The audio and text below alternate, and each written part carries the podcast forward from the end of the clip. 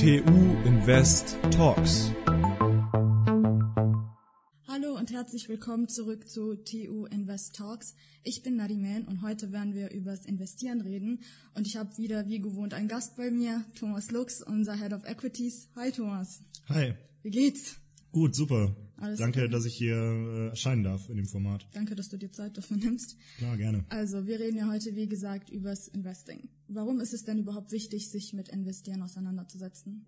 Ah, ich glaube, ähm, investieren ist für jede Person potenziell interessant, nicht nur aus einer beruflichen Perspektive, sondern auch aus einer privaten. Ähm, zum einen glaube ich, dass es an sich immer Sinn macht, sich mit Finance, mit Investing auseinanderzusetzen, um auch Prozesse in der Berufswelt besser verstehen zu können. Aber ich glaube eben auch, ähm, dass es ganz, ganz essentiell ist für die Vermögensbildung. Und ähm, in Deutschland, glaube ich, besteht da auch noch sehr viel Nachholbedarf. Ich meine, wir haben jetzt in Deutschland, glaube ich, so 10, 8 Prozent, 10 Prozent der Leute investieren in Aktien. In Amerika ist das das Doppelte, das Dreifache ungefähr. Ähm, ja, ich glaube, die Deutschen sind, sind an sich einfach sehr ähm, kritisch gegenüber der, der Aktie als, als Investitionsanlage und dem Kapitalmarkt generell. Und kannst du ungefähr sagen, warum oder? Ja, ich denke, ich denke tatsächlich, dass ähm, das Vertrauen in die Kapitalmärkte in Deutschland einfach nicht ganz so stark ist wie in Amerika und das ist mal das eine. Ähm, und das andere ist, glaube ich, in Amerika werden wird von vielen Arbeitgebern eben auch ähm, ja gefördert, dass man eben die Aktien entweder des Unternehmens, wo man arbeitet, oder von anderen Unternehmen ähm, eben gefördert. In Deutschland kommt das zwar auch immer mehr, aber ist eben aktuell noch nicht so breit jetzt wie, wie zum Beispiel in Amerika oder in anderen Ländern. Okay.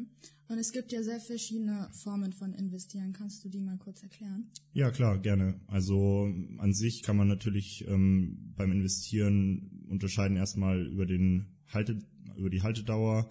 Ähm, also will ich will ich meine Aktien oder meine Wertpapiere, äh, will ich die über einen kurzen Zeitraum halten und, und schaue vielleicht, dass ich in diesem kurzen Zeitraum möglichst hohe Renditen erziele oder möchte ich eher risikoavers über mehrere Jahre äh, investieren, was dann eher so in die, unsere Richtung geht, in die Richtung des äh, Value Investings. Ähm, ja, beides, beides sind ähm, valide Investitionsstrategien, wobei man sagen muss, dass das Short-Term Investing, ähm, wo man Aktien versucht eben über ein oder zwei Jahre zu halten und irgendwie den Markt eben zu timen, für fast alle Privatanleger eben nicht wirklich gut funktioniert. Ähm, das Ganze funktioniert dann aber wesentlich besser, wenn man das eben über mehrere Jahre macht, weil man sich einfach das Weltwirtschaftswachstum, das Wachstum des, das Wirtschaftswachstum des ähm, Landes, des Kontinents eben zunutze macht. Und du hast ja gerade schon Value Investing so ein bisschen angeschnitten. Ja. Wie hat Graham denn das, also den ganzen Ansatz ver, also verändert? Weil bei uns steht ja, how did Graham change the game? Kannst du das mal kurz? Klar, gerne. Also Benjamin Graham hat damals eigentlich das Value Investing, so wie es heute praktiziert wird, erfunden. Und ähm, der grundlegende Ansatz ist da eben einen Intrinsic Value des Unternehmens ähm, zu ermitteln.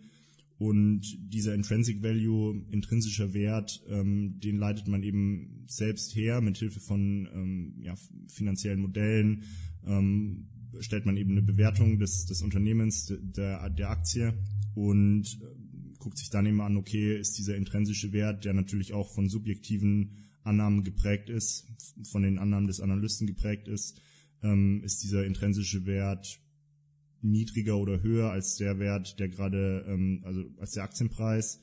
Und naja, ähm, sollte das der Fall sein, sollte der Aktienpreis niedriger sein, eben als der intrinsische Wert, den man entwickelt, ermittelt hat, ähm, dann ist das ein potenziell unterbewertetes oder dann ist das nach Graham ein unterbewertetes Unternehmen und damit ähm, ja für einen Value-Investor interessant.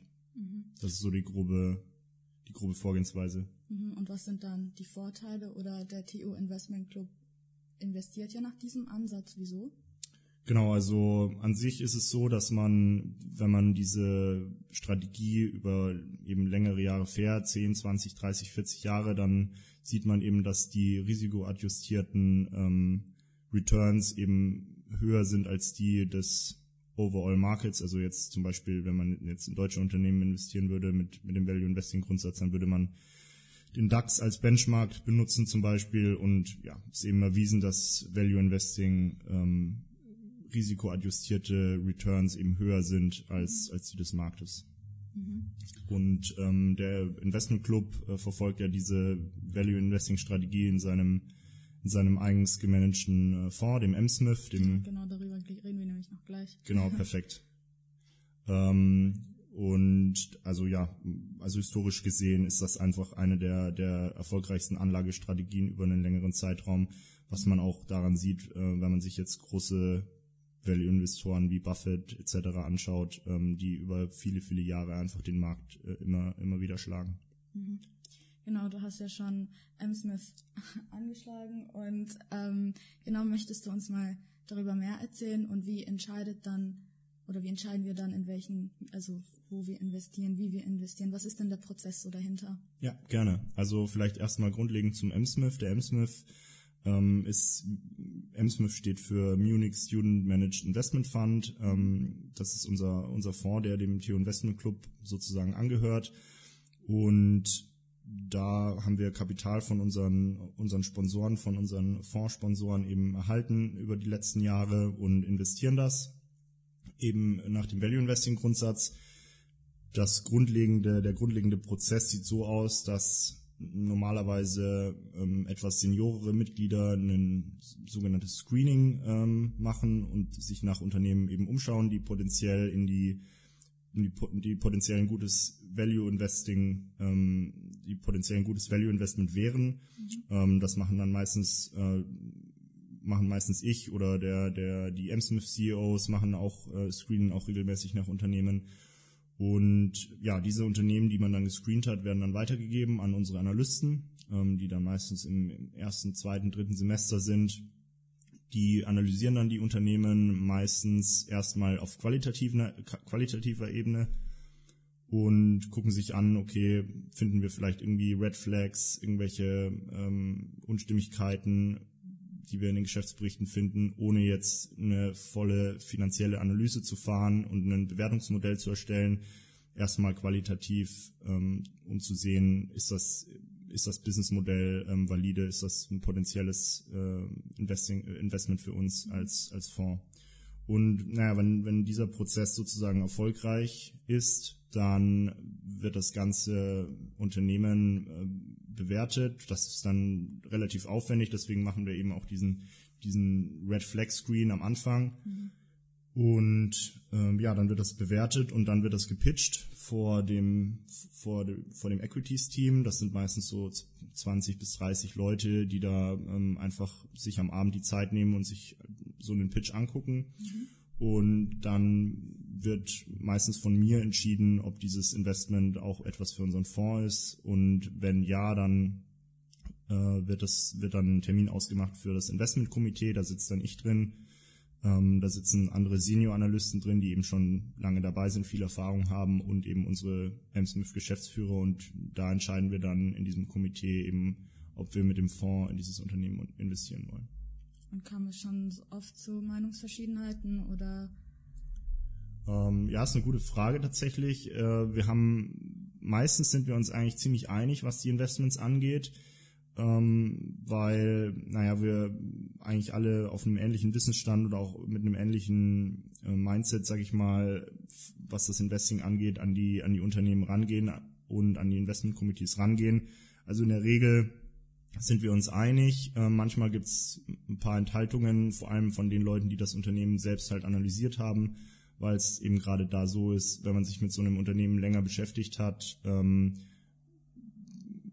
tendiert man dazu, eben blind zu werden oder mhm. eben bestimmte Fehler oder Risiken eben nicht mehr zu sehen, ja, die das Unternehmen. Vorteile einfach zu sehen. Genau, mhm. genau.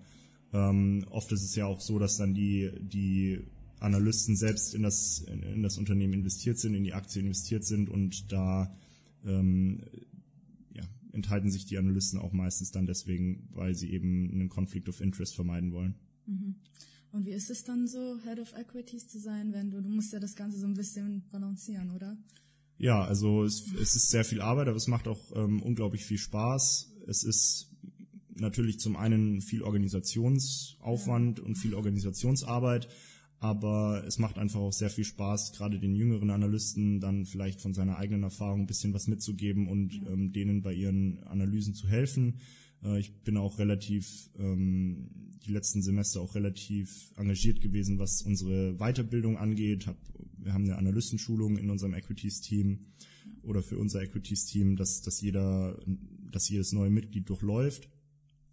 Und Sehr interessant, Leute wirklich. Also genau, also wir haben das, diese Analystenschulung haben wir dieses Semester mit ähm, noch anderen Leuten eben komplett neu wieder mal aufgezogen mhm. und ich glaube, wir können ganz zufrieden mit dem Ergebnis sein, denn ich habe jetzt schon die die Pitches, die die Neumitglieder im ersten Semester eben machen, ähm, zum Großteil schon alle gehört und ich muss sagen, das war wirklich sehr, sehr zufrieden. ja, sehr, sehr zufrieden und sehr gute, sehr gute Analysen.